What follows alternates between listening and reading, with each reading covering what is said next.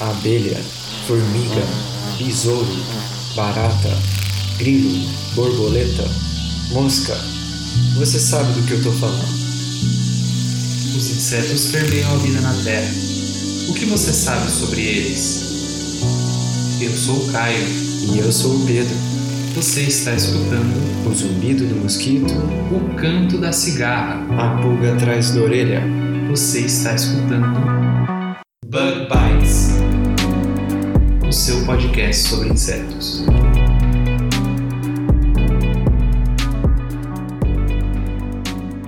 Seja muito bem-vindo a mais um Bug Bites. E hoje não estamos na Toca do Besouro. Hoje estamos diretamente do Casulo da Mariposa.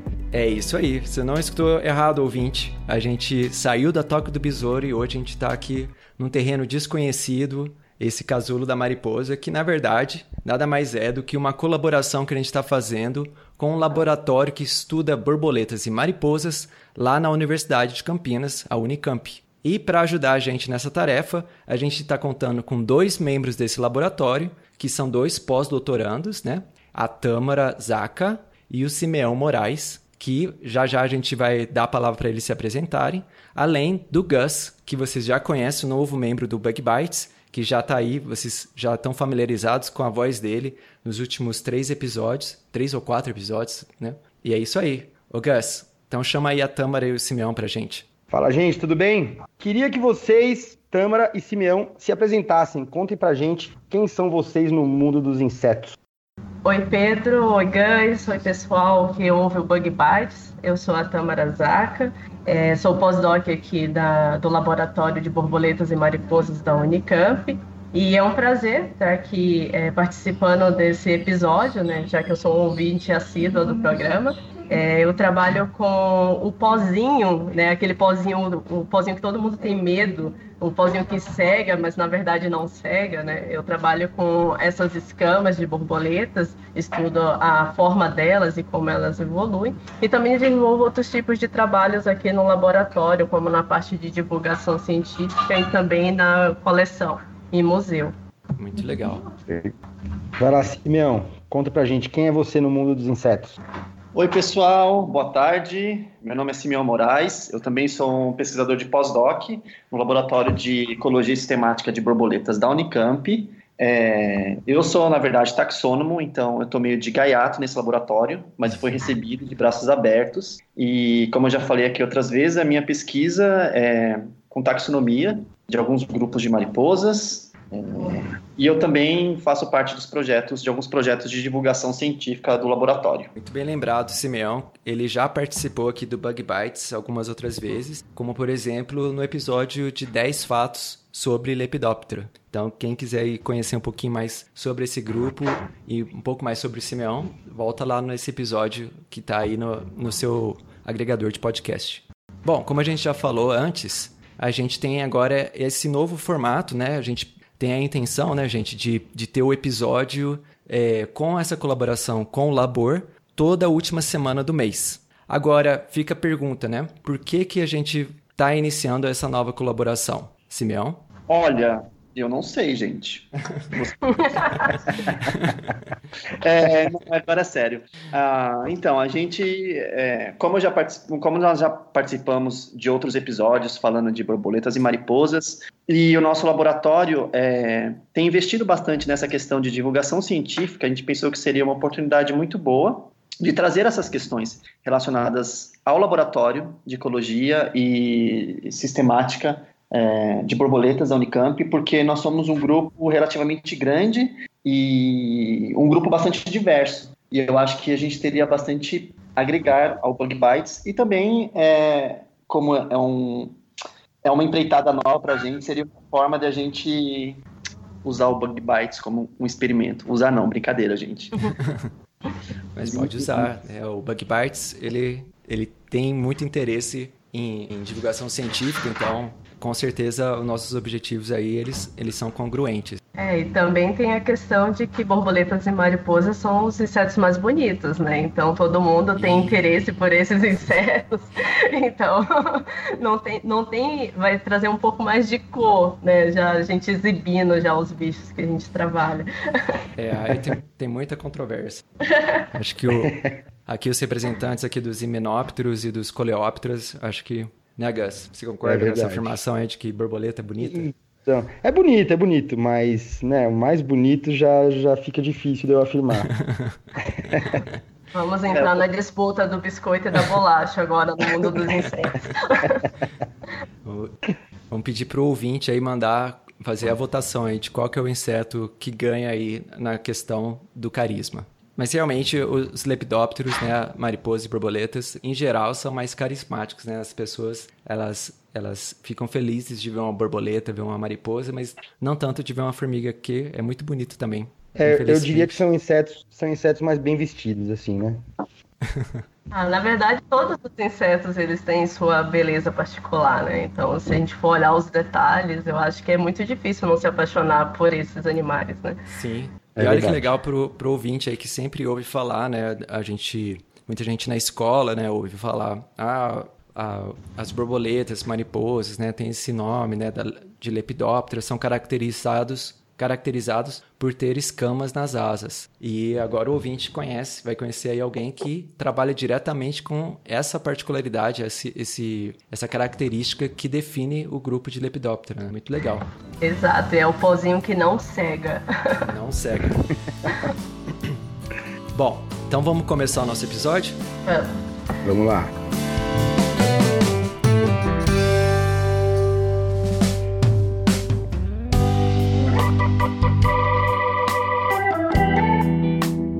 Então, começando o nosso primeiro episódio com o Laboratório de Borboletas, também conhecido como Labor. Tá correto? É essa mesma a pronúncia?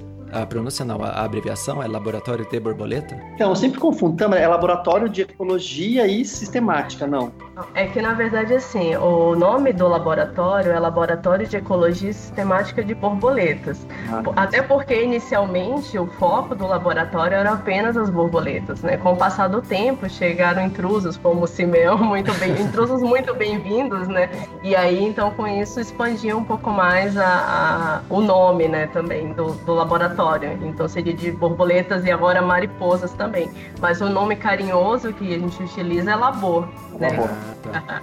Muito legal. Então, o Labor, né, que é um laboratório que, como a, a Tâmara acabou de explicar, estuda ecologia e sistemática de borboletas. Ele se localiza na Universidade de Campinas e a nossa primeira pergunta tem a ver exatamente com isso. Então, vocês poderiam dar pra gente um pequeno histórico do laboratório, o, o Labor, né? Contar pra gente um pequeno histórico do Labor, onde ele está localizado, quando e como começou, qual que é a composição, né? Quantos alunos de doutorado, de mestrado, tem, tem eh, gente também, tem, tem colaboradores fora do meio acadêmico, como é que, como é que é o histórico aí do laboratório? Então, vou começar falando e a Tâmara vai complementando, tá?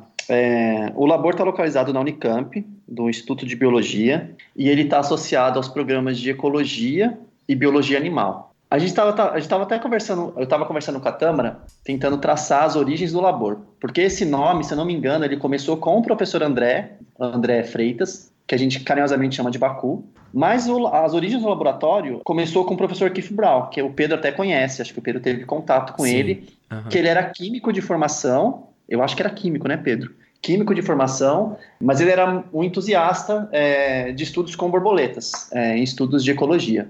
E o professor André, ele foi um dos primeiros alunos, foi, não, primeiro não, foi um dos alunos do professor Keith Brown. E eu lembro que o meu primeiro contato com o Keith Brown e com o Baku foi por volta de 2004, 2005, e o Baku ele não era nem contratado ainda, ele era aluno de, de pós-doc do Keith Brown, e aí depois ele passou no concurso, acho que por volta de 2005, 2006, eu não, não vou me lembrar direito, que foi quando começou oficialmente o labor, né? E aí, com relação aos dados sobre, sobre quantas pessoas, a Tâmara tem as, as informações mais detalhadas, mas nós somos um grupo bastante grande, acho que com cerca de, com certeza com mais de 20 pessoas atualmente, mas a Tâmara tem os detalhes mais específicos sobre isso, né, Tâmara? Isso, é, na verdade, assim, o laboratório ele é bastante heterogêneo. Atualmente, nós somos em 26 pessoas, mais o chefe, né, que é o André Freitas, ou Baku, como ele é conhecido. E essas 26 pessoas são, de, temos desde técnicos e colaboradores, passando por voluntários, alunos de iniciação científica, mestrado, doutorado e pós-doutorado. Tem é, pessoas de diferentes locais é, do Brasil, tem, temos também estrangeiro, tem um colombiano trabalhando aqui com a gente, então tem representantes, eu acho que agora só falta da região norte do país, né? Uhum. Mas eu acho que de todas as outras, outras regiões, a gente está, pelo menos tem um representante de cada local, uhum. isso é interessante. Também é um grupo que tem muitas mulheres, então, e, infelizmente a gente vê que no meio acadêmico ainda tem essa questão de um machismo, né? Que, que isso é real, existe, mas aqui você tem uma, um número bem expressivo de mulheres trabalhando no laboratório de pesquisadoras, então eu acho isso interessante. É, tem de tudo no laboratório, né? Então, é, eu acho que é um caldeirão interessante, tanto para você aprender coisas relacionadas à pesquisa e o meio acadêmico, como questões de vida e questões mais culturais também, né? Legal. É um laboratório bastante inclusivo. Com certeza, é. E eu, na minha visão, eu acho que não é tão comum assim ter laboratórios tão inclusivos dessa uhum. maneira. Né? Sim, não, é com certeza. Principalmente, né, a gente vê um movimento bem maior de mulheres na ciência, né, que, que a gente sempre tem aquela imagem masculina, né, do, do cientista e também de uma pessoa já com uma idade mais avançada, né?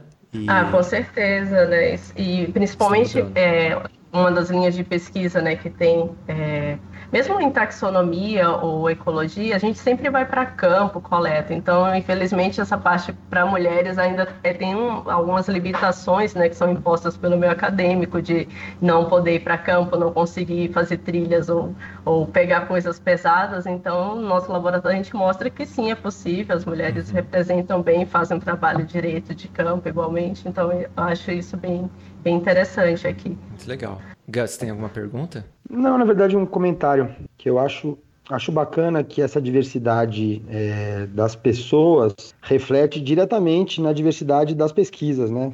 Quer dizer, acaba que você estoura um pouco a bolha é, das pessoas e estoura um pouco, imagino, a bolha das pesquisas também. Imagino que isso faça com que tenham temas inusitados ou temas muito diferentes, não sei. É, isso, isso, isso é bem legal. A gente estava até comentando, né, Tâmara? É, que eu e a Tâmara nós viemos de outros laboratórios e a gente também, como nós somos, é, eu e a Tâmara trabalhamos muito com a parte de taxonomia, a gente tem a oportunidade de visitar várias coleções diferentes, vários museus e várias instituições diferentes. E o que a gente vê por aí é que, assim, a maior parte dos laboratórios é, elas acabam limitando as opções de pesquisa que são realizadas. Então, eles fazem é, muito da mesma coisa, assim, né? E os alunos, geralmente, quando vão procurar opções, elas são meio que direcionadas para isso. Ah, eu quero trabalhar é, sei lá, com taxonomia e morfologia, então tem que procurar tal grupo. Eu vou trabalhar com sistemática e filogenia, sei lá, de mariposa, então tem que procurar outro grupo. Eu vou trabalhar com ecologia, então tenho que ir para determinado grupo. E aqui na, no nosso laboratório, não, você tem de tudo, gente. Você tem gente trabalhando com taxonomia sistemática, indo para o campo, descrevendo espécie. É, tem gente trabalhando com ecologia populacional, tem gente trabalhando com conservação, tem gente trabalhando com coisa molecular. Agora a gente tem um grupo que é, engloba diferentes, é, diferentes componentes da, do nosso laboratório também, tentando investir nessa questão de divulgação científica.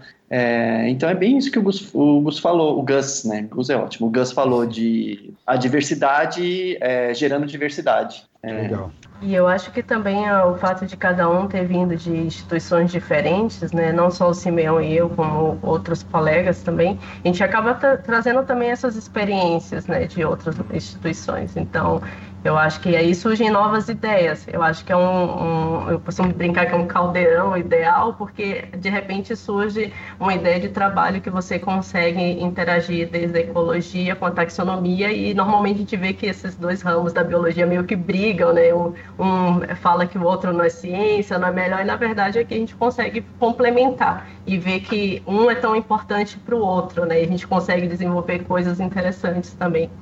Muito legal.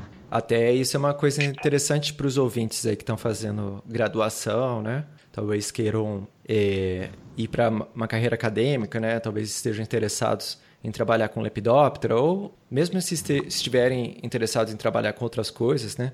Isso que vocês estão falando é interessante que mostra o valor, assim, o ganho que tem quando você sai da sua instituição para ir para outra instituição, né? Que muita gente fica na inércia na mesma instituição, faz graduação, mestrado, doutorado, pós-doutorado, faz toda a carreira numa instituição só. Não que seja ruim, mas existem ganhos interessantes, né? Quando você vai para outra instituição, né?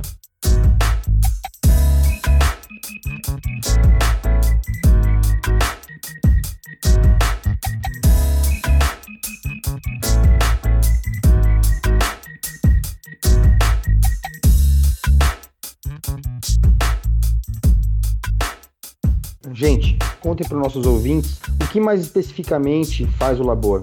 Falem sobre as linhas de pesquisa e coisas assim, por favor. Bom, então o Labor ele tem basicamente cinco grandes linhas de pesquisa. Tem a parte de história natural, e aí a gente vai ver aspectos de biologia, ciclo de vida, comportamento. Temos a linha de pesquisa sobre diversidade, e aí vão entrar as questões mais relacionadas à listagem de espécies, né, que são os inventários, a ecologia de comunidades, tentar entender ali os padrões de distribuição e abundância das espécies e essas comunidades, como é que elas são formadas. É, Nessa linha de pesquisa também tem estudos é, sobre mimetismo, modelos de distribuição de espécie.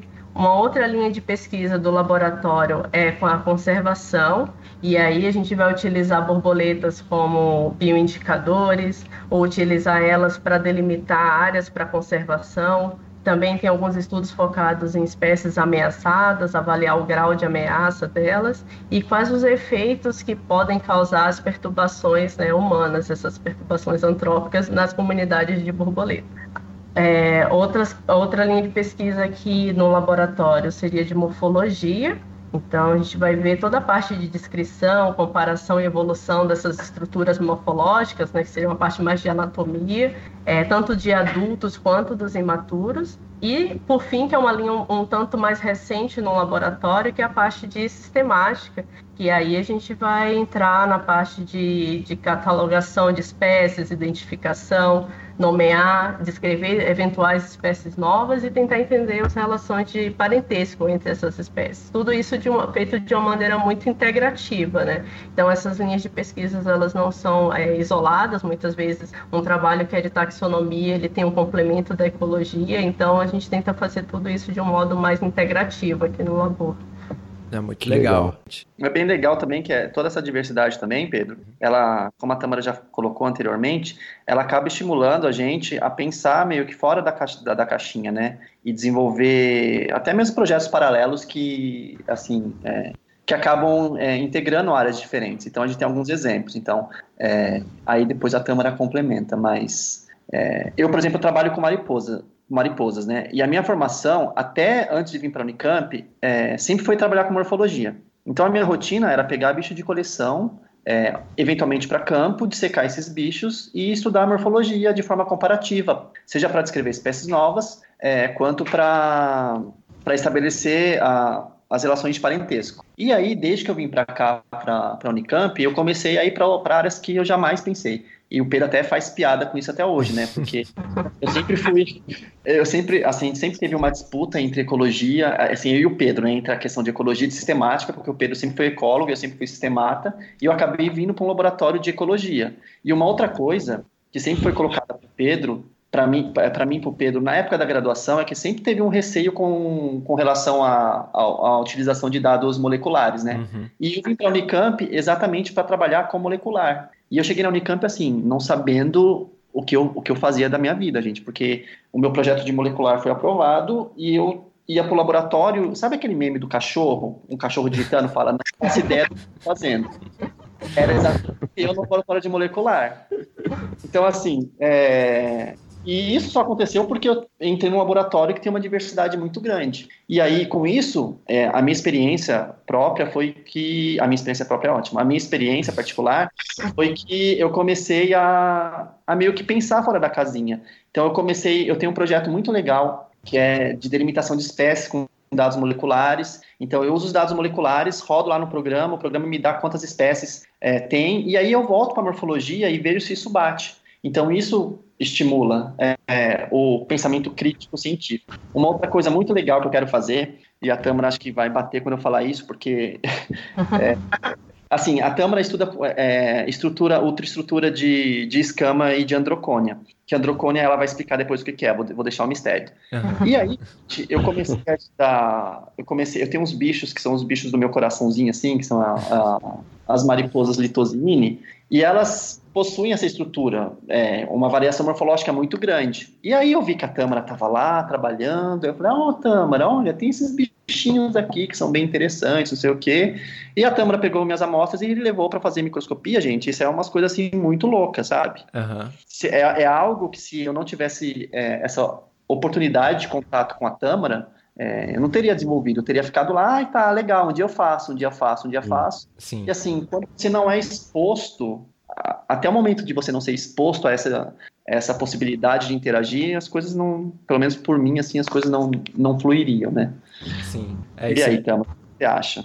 Não, eu acho que esse exemplo que você deu, ele ilustra bem, e com certeza outros membros do laboratório também têm histórias parecidas, né, no sentido de que você inicialmente pensa num projeto bem redondinho e depois com contato com outros colegas você pensa em complementar e surgem outras coisas diferentes, né, como no caso das androcônias. Mas assim como o Simeão também, a minha formação era em taxonomia sistemática, e eu também trabalhava com morfologia, só que no caso de borboletas. E quando eu vim para a Unicamp, aí eu tive a oportunidade de criar um projeto que eu também tive essa sensação do cachorrinho, o que é que eu estou fazendo, né, um projeto totalmente é, diferente, né, saiu totalmente da minha minha zona de conforto. E aí eu quis, é, no grupo que eu trabalhava na, na época, tinha essas estruturas que são chamadas de androcônias, né, que acredita que elas é, produzem, sintetizam e liberam é, esses feromônios que vão servir ali na atração né, das espécies é, de machos e fêmeas da mesma espécie. Então, é, no grupo que eu trabalhava na taxonomia, tinha algumas áreas que o pessoal chamava de androcônias, e eu ficava me perguntando, será que realmente são androcônias? Será que libera alguma coisa?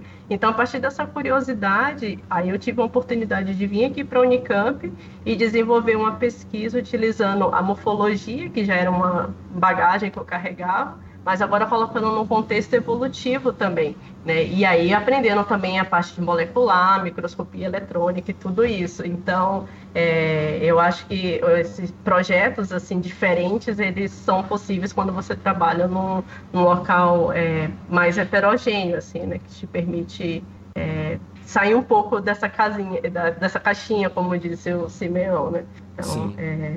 E esses androcônios, é, pode chamar de glândula? Androcônio? Então, na verdade, assim, o que a gente tem, o que eu tenho observado é que em alguns casos tem glândulas ali na base da, da membrana da asa que essas, nessas glândulas que são produzidas essas secreções, nesses compostos, mas em outros grupos não existe. Então, será que o nome androcônio ele é apropriado para todos? Então, essa é uma das perguntas que eu tento responder também com esse meu projeto de pós-doutorado. Ah, que legal. É, eu ia perguntar justamente do nome, porque andro dá, dá a impressão que é só nos machos que, é, que tem essa estrutura. Exatamente. E é isso e mesmo? não necessariamente, exatamente, mas não necessariamente. Então talvez Legal. precise de uma revisão aí sobre terminologias, né?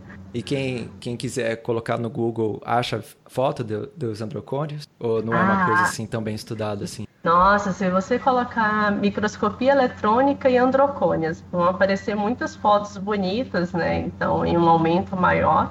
É, a maior parte é em inglês, é, uhum. não temos muitas coisas. Inclusive, o meu estudo é um, é um dos primeiros estudos aqui para a região neotropical e para o Brasil, né? Utilizando uhum. espécies daqui da região. Então, quem sabe em breve esse, essa busca no Google vai dar mais imagens também, né? Ah. Legal. Eu tava pensando justamente pro ouvinte, quem quiser, porque são, são é, o Gus é, provavelmente concorda comigo que são tópicos muito interessantes. E se, se o ouvinte assim quiser é, aprender mais, ver uma foto de um androcônio e tal, tem alguma publicação assim do labor ou, ou alguma referência assim em português? Assim, é sempre difícil em português, mas teria alguma coisa assim que o ouvinte pode ir atrás para ler, para se aprofundar no assunto? Nossa, em português, como você falou, a literatura é bem escassa. Um, um dos trabalhos que tem mais clássicos aí datados da década de 40 e 50, é de um alemão, é, Rudolf Barth, que ele trabalhou muito na Serra do Itatiaia, no Rio de Janeiro. Então ele tem algumas publicações em português também, mas são publicações que não é de fácil acesso pela internet, mas qualquer coisa também tem, acho que talvez no final vocês podem deixar o um e-mail, pode entrar em contato comigo, eu tenho algum material e posso disponibilizar. Ah, legal. É, se o ouvinte quiser ver se a gente achou alguma coisa, olha na descrição do episódio. se tiver alguma coisa, a gente, a gente coloca lá então.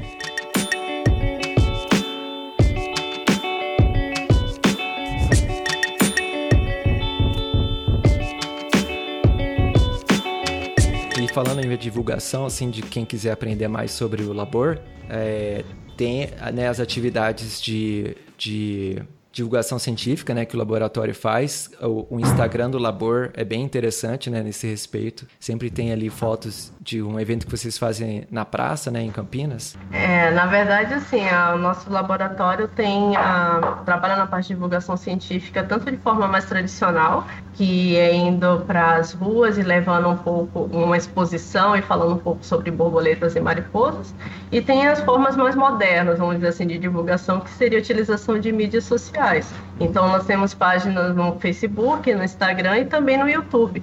Nós produzimos alguns vídeos também mostrando coletas em expedições, como montar os bichos corretamente, sobre coleções. Então, assim, a gente tenta é, manter.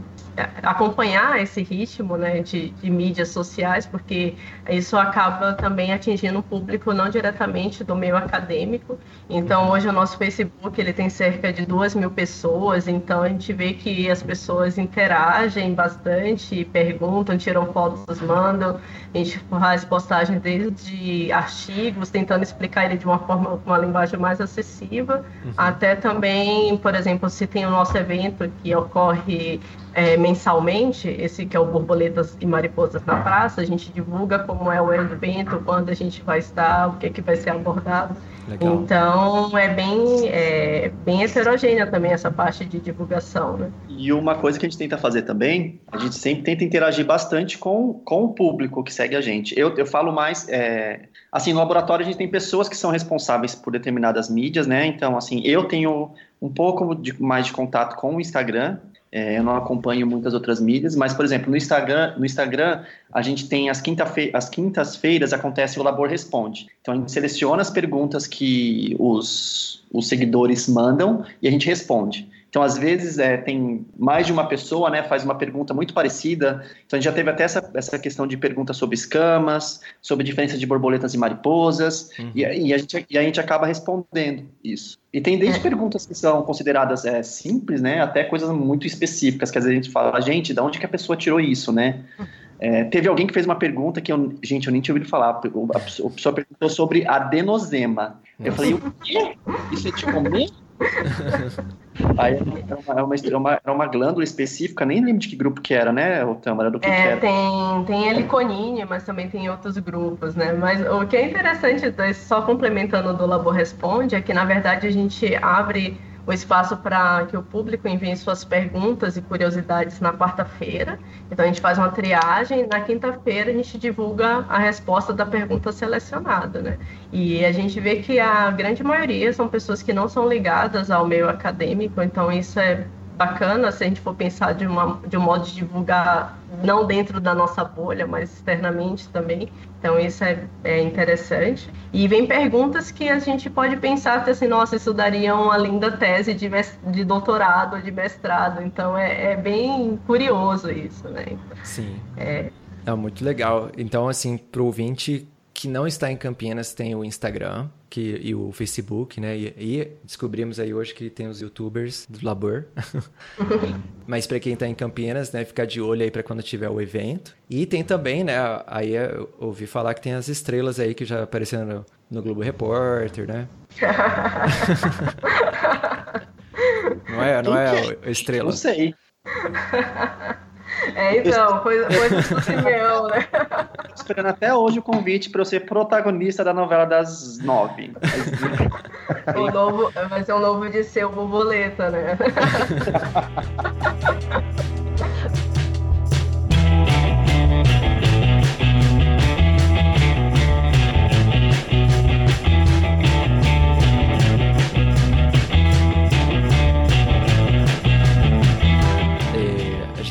observa, né, que o país está passando por dificuldades aí econômicas, o governo está colocando suas prioridades e infelizmente a, a ciência, a tecnologia, a educação está sofrendo um pouquinho com com esses contingenciamentos né, do orçamento. Muita gente, a gente vê aí no noticiário, né, que tem perigo de ficar sem bolsa ou de ter um número menor de bolsas a serem oferecidas no ano que vem. E realmente a bolsa, que pouca gente fora do meio acadêmico é, é, tem familiaridade, é que a bolsa é o salário daquele pesquisador, né? Um pesquisador em formação. E ele precisa ter dedicação exclusiva para a pesquisa dele. E a maneira que ele é pago para fazer esse trabalho, né? Que, que o trabalho é em benefício da sociedade. Então, o, o jeito de ser pago é por meio de bolsas. Seria muito melhor se fosse por meio de salário, né? Que teria direitos trabalhistas e tal, mas é mais oneroso. Então, por uma questão de cultura no Brasil, ao invés de ser pago com um salário como em outros países, os pós-graduandos eles são pagos por meio de bolsa. Então, é, a gente estava curioso sobre isso, não é, o Gus? É, eu acho é, importante a gente, é, acho importante essa pergunta que eu vou fazer. Como leigo, eu digo que eu acho importante, porque eu acho que rola uma, uma guerra de desinformação, né? E você ouve gente falando assim, ah, é bom que cortem essas bolsas mesmo, assim eles vão ter que trabalhar, sabe? Umas coisas que eu acho meio doideira. Hum. E eu acho que as pessoas, quem não, não, não entende nada de, de, de pesquisa, de ciência, talvez não tenha essa dimensão, né, de para que serve a pesquisa, por que, que é importante essas pessoas continuarem recebendo essas bolsas e continuarem suas pesquisas. Por isso eu queria perguntar para vocês, é, efetivamente, é, qual é a importância da pesquisa do labor para a nossa vida diária? É, então, eu vou começar pegando o gancho que o Pedro falou, que eu acho muito importante essa questão da bolsa, que realmente as pessoas acham, acho que deve ter. A impressão que eu tenho é que tem um, uma sensação geral que é assim, ah, ele faz, ele é bolsista, então ele é bolsista e pode trabalhar ou pode fazer outra coisa. Não, gente, não é assim. Quando a gente entra na pós-graduação e a gente é bolsista, seja da CAPES, FAPESP CNPq, a gente tem que assinar um termo de dedicação exclusiva. Isso significa o quê? Que a gente vai receber uma bolsa para fazer nossa pesquisa e fora isso a gente não pode fazer mais nada. Se eu quiser fazer um bico, sei lá, de trabalhar de balconista na padaria, eu não posso fazer. Uhum. Hoje em dia, algumas agências abriram uma exceção que você pode, porventura, dar aula é, um número X de aulas, que é, é, super reduzido, acho que são três horas semanais, alguma coisa assim.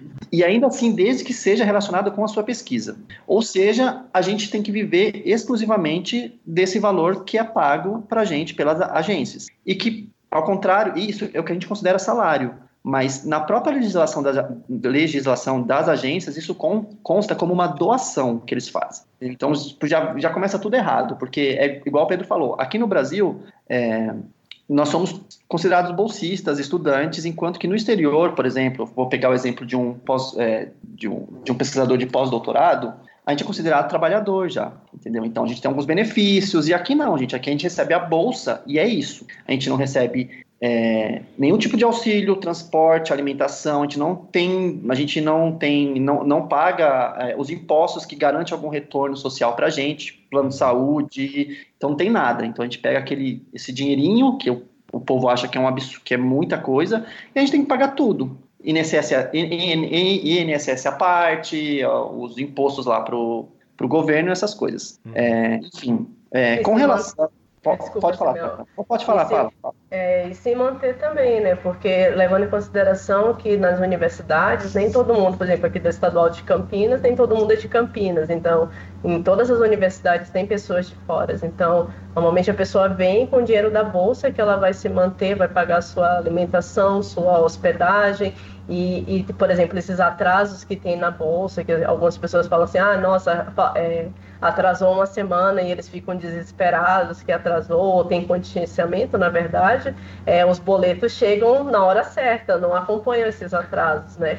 Então, claro. é, é bem, é, é uma situação bem delicada é, e, e, também é interessante vocês abrirem esse espaço para a gente tentar esclarecer um pouco mais, no sentido de que deveria ser um salário, mas não é. A gente tem, tem que ter dedicação exclusiva, ou de 20 ou de 40 horas, dependendo da modalidade da sua bolsa, sendo que também a gente fica muito mais tempo do que essas 40 ou 20 horas que são exigidas, porque é normal trabalhar de madrugada, final de semana, porque a gente tem prazos para os projetos uhum. e não tem nenhuma lei trabalhista regulando, regulando isso.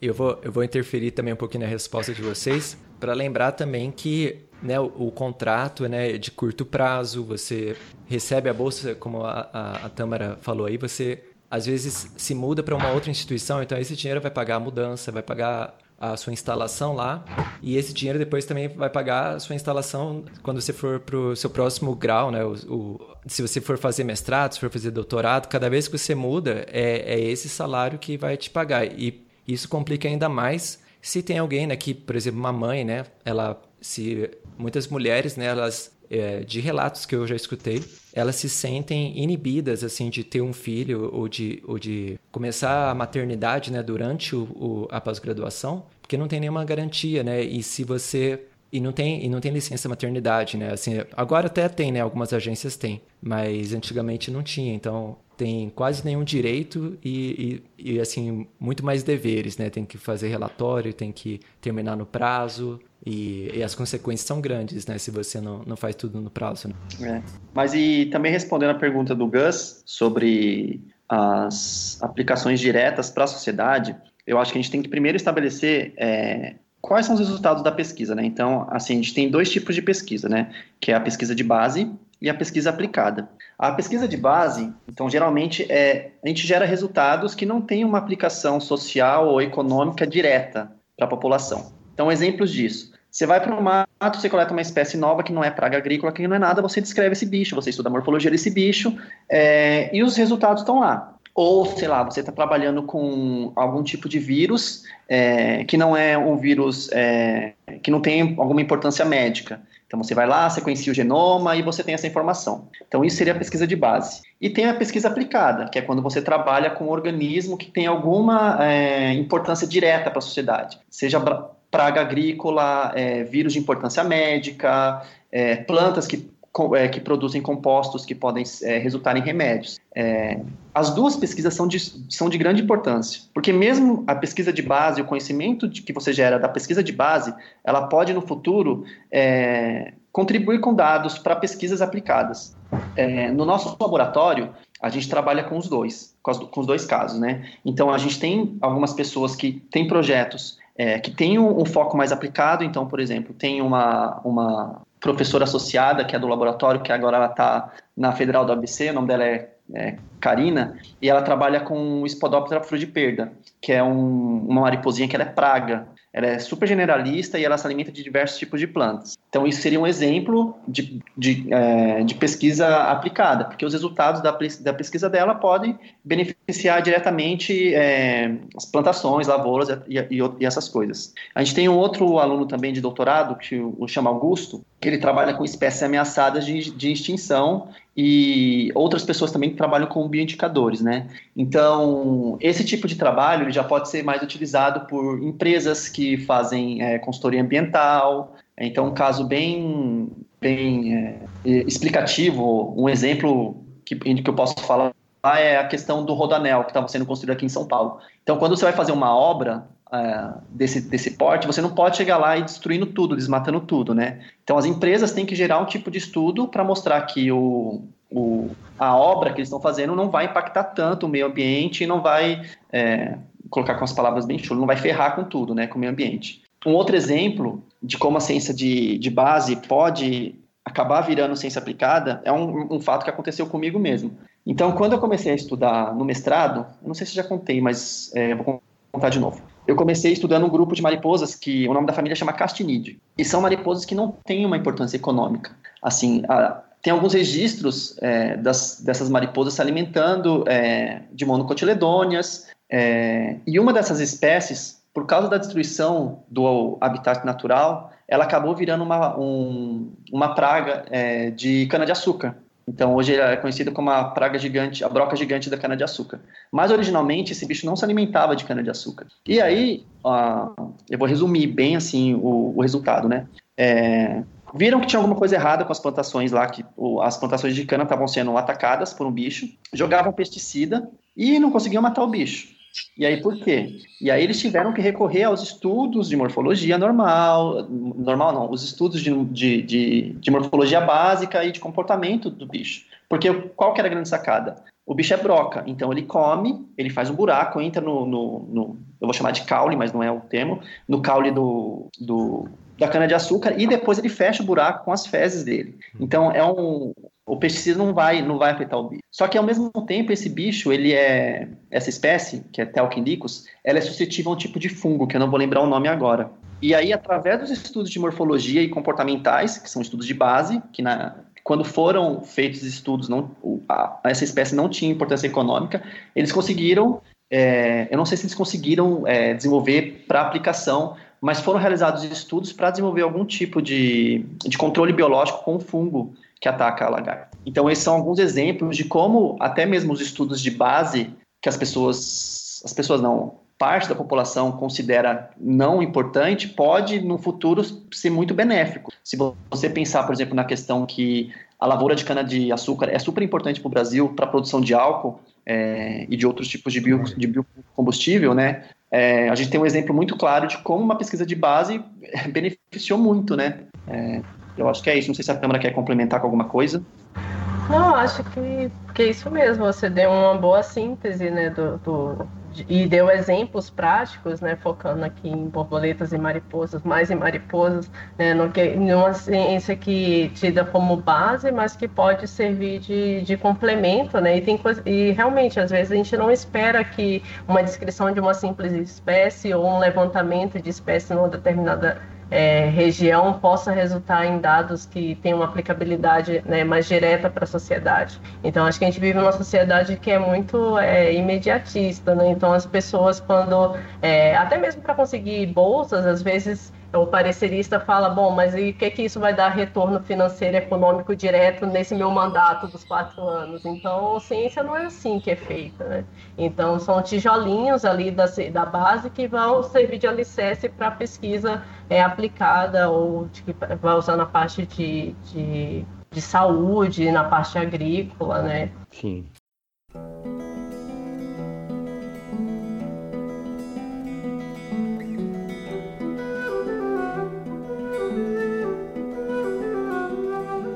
É uma, uma, uma coisa que a gente pode fazer uma analogia, que assim, se, vamos dizer, se no mundo imaginário é, um governo decide não vai ter mais pesquisa básica, agora vai ter só pesquisa aplicada. Quando ele fosse começar a fazer pesquisa aplicada, vamos dizer, por exemplo, um pesquisador fala assim, não, a gente está aqui fazendo uma máquina aqui e seria muito bom assim armazenar energia elástica é, de maneira econômica para economizar a, a, a é, energia elétrica para aumentar a performance desse aparelho imaginário, né? Então, a pessoa, por exemplo, poderia começar a pensar, não, vamos ver se, se existe algum animal que faz isso, alguma, alguma inspiração, né, para ver, para conseguir fazer isso. E aí ele, talvez vão começar a estudar pulga, porque a pulga ela pula muito alto e, e armazena energia elástica nas suas pernas. E aí quando, ela, quando eles forem ver, eles estão já fazendo, vão ter um outro departamento só de pesquisa básica, porque vão precisar de todas essas informações é, básicas, né? Às vezes tem uma pulga que só ocorre, sei lá, na capivara. Estou inventando. Mas é, se você não conhecer a biodiversidade, você não vai saber qual que pode ser a, a melhor inspiração para soluções de que podem dar soluções para os problemas que a gente está querendo achar uma aplicação, né? Então é, é uma coisa que não existiria uma pesquisa aplicada sem uma pesquisa básica. E o outro exemplo que eu sempre dou aqui no podcast é o Einstein, né? Ele estudando a teoria da relatividade, né? Era pesquisa básica. Ele estava estudando para produzir conhecimento. E hoje em dia o GPS depende de maneira substancial das descobertas do Einstein. Mas o Einstein, quando ele fez a pesquisa sobre a teoria da relatividade, ele não estava pensando na produção do GPS. Então é todo um conhecimento de base que vai dar a base para o conhecimento aplicado. Quer dizer, a pesquisa de base, o conhecimento produzido na pesquisa de base serve de insumo para a pesquisa aplicada. Sim, né? exatamente. E a gente tem, acho que um dos exemplos mais legais dessa questão da, da, da, pesquisa de base é você estudar a biodiversidade. Porque você pensa que vários dos compostos, uma coisa que é mais próxima da população que é remédio, remédio, vacinas, essas coisas. É, você só tem noção disso porque alguém foi lá e descreveu o bicho, assim, para gerar conhecimento por conhecimento. Tem até uma questão muito legal é, que eu fico imaginando assim, um dia eu vou, eu ainda vou investigar isso. Então, por exemplo, a gente tem os bichinhos que eu gosto, que são as mariposas é, líquen, que eu falo, as lagartas, elas se alimentam de líquen, que é uma associação de alga com fungo e elas empulpam nesse ambiente. E a, e a, e a, a pulpa, quando o bicho sai da lagarta e vai para a pulpa, vira o casulinho lá, é, ela fica no estado quiescente, que o metabolismo dela é bem lento, assim. Então ela fica muito suscetível a ser atacada por parasitas, por outras coisas, por outros organismos oportunistas, digamos assim. Uhum. E esse bicho, gente, ele empulpa num ambiente que é totalmente propício para ele ser fungado, sabe? É... Então já tem alguns, alguns estudos, não estudos, mas algumas é, proposições de que provavelmente esses organismos eles produzem algum tipo de substância que evitam que os, a parte, o componente fúngico, né, dessa associação de líquens acabe, é, infestem é, esses, esses organismos, né. Então, assim, tudo começa de uma, de uma observação é, de um evento ou de um aspecto biológico que não tem um interesse econômico, é o conhecimento pelo conhecimento, né, pela curiosidade. Eu acho que isso, isso, isso é uma parte muito bonita da questão é, de você estudar a diversidade. Sim. É você querer gerar o conhecimento, admirar uma beleza e, e, no segundo momento, trazer isso, ver que tem uma aplicação social. Uhum. É, Muito bacana. Ô, Tâmara, é, você podia falar do negócio da, das escamas que virou lá a tela. Virou não, é ótimo. a tela de celular, de tablet, é porque eu não sei os detalhes, mas eu sei que foi é, inspirado. É que eu não lembro exatamente a quem fez a pesquisa e como foi desenvolvida, mas a questão da, das a próprias escamas das borboletas, dentro dessas escamas, que é o pozinho, é, se você for olhar a estrutura dela no microscópio, você vê que tem várias ranhuras e formam padrões diferentes. E isso, inclusive, é que dá, dependendo da incidência da luz solar naquela escama, é que vai dar algumas cores, que a gente chama de cores estruturais. Então, aquele brilho da borboleta mofo, né, que é uma borboleta bem emblemática, acho que todo mundo conhece ela, mofo azul, a borboleta azul grande. Então, aquilo dali, na verdade, é uma cor que é estrutural. É, depende da forma dessas escamas, né? E de como a luz solar vai incidir ali. Tanto que se você, dependendo do ângulo que você olha para a borboleta, você pode ver tonalidades diferentes de azul, até mesmo indo para o esverdeado. E aí, utilizando esse sistema né, de, de, de, coloração e de como você percebe a cor, eles utilizaram, é, se basearam nessas escamas para produzir a questão de, da, da, tela de celular, né, dos smartphones, que é para você essa o modo do brilho também, né, de uma intensidade maior, menor. Então toda essa parte que foi desenvolvida foi baseado em estudos com escamas de borboletas, né, vendo essa morfologia e essa forma né, de, dessa, desses pozinhos. Que legal. Você sabia dessa, Gus? Não sabia. Achei muito legal. também não. Não fazia ideia. É, tem bastante estudo, né? Eu acho que os insetos, como eles são um dos grupos mais diversos no sentido de morfologia, então eles acabam sendo um grupo modelo para vários estudos de é, tanto na parte de arquitetura, de o Gus mesmo falou no episódio que ele gosta das construções né, dos insetos, então assim tem muita pesquisa feita na parte de engenharia, é, utilizando produtos, né, ou, ou, atividades que os insetos fazem, ou como eles constroem, elaboram a, a, é, ninhos, por exemplo. Então a gente acaba sempre se baseando, é, utilizando os insetos é, como modelos, né?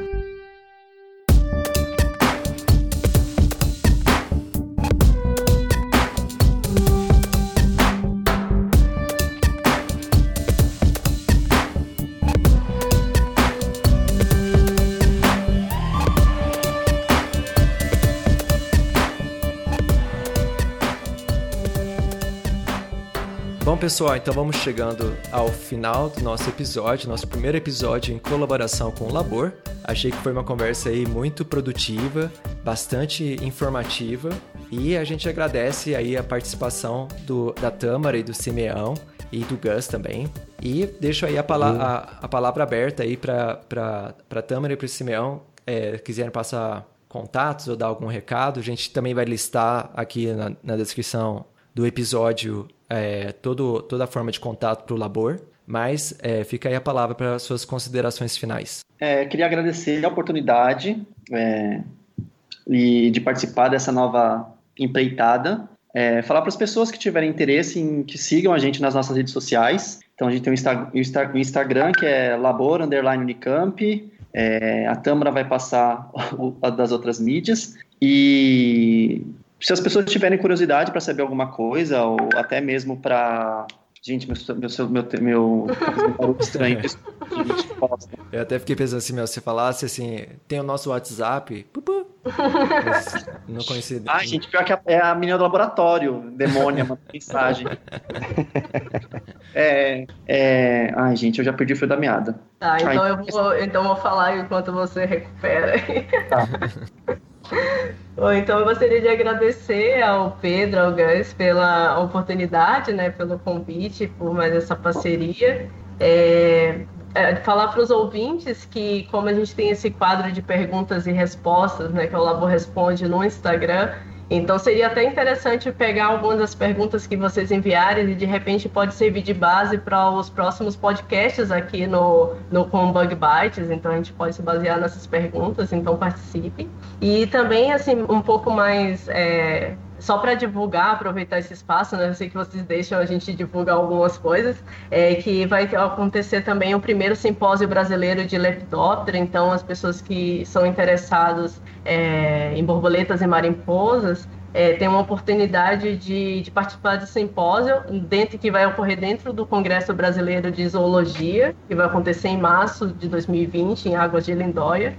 Então fica aí o nosso convite. A comissão organizadora, a maioria é da Unicamp, aqui do laboratório.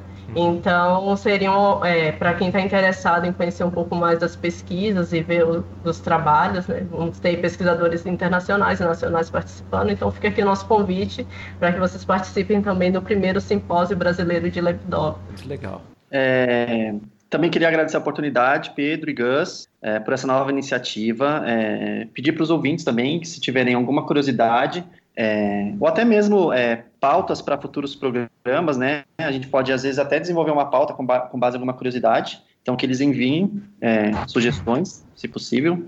É, o Pedro, acho que vai colocar no, na descrição do episódio os, as nossas mídias sociais. E se alguém uhum. tiver mais interesse, é, podem nos seguir. É, e acho que é isso. Espero que a gente possa trazer conteúdos relevantes, que sejam de interesse geral, e contribuir um pouquinho mais para divulgar a ciência no Brasil, que eu acho que é, é esse o objetivo, né? Trazer para a população em geral a importância do que a gente faz é, e também trazer curiosidades legais para as pessoas que são entusiastas dos insetos. E é isso. Com certeza, muito legal. Gus, você tem alguma consideração final? Ah, só queria dizer que achei muito interessante o trabalho do Labor e gostei muito do episódio. Ai, que bom! muito massa. Então tá, gente. Então vamos terminando por aqui. Fica aí novamente é, só para enfatizar mais uma vez, o ouvinte que gostou do conteúdo, ficou curioso, dá uma olhada na descrição do episódio que, que vai ter bastante informação de coisas que a gente citou hoje, da, dos contatos para as mídias sociais. E você também pode sempre mandar suas sugestões e críticas para o e-mail do Bug Bytes, que é prodbugbytes.gmail.com, que também está aqui na descrição desse episódio. E a gente se vê então na semana que vem. Um abraço para todo mundo. Tchau. Tchau, tchau. Até mais. Tchau, tchau.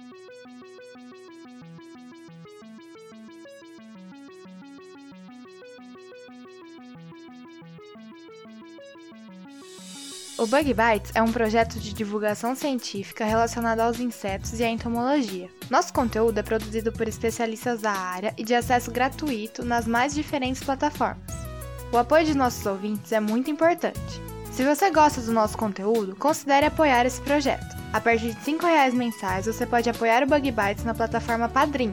O link está na descrição do episódio.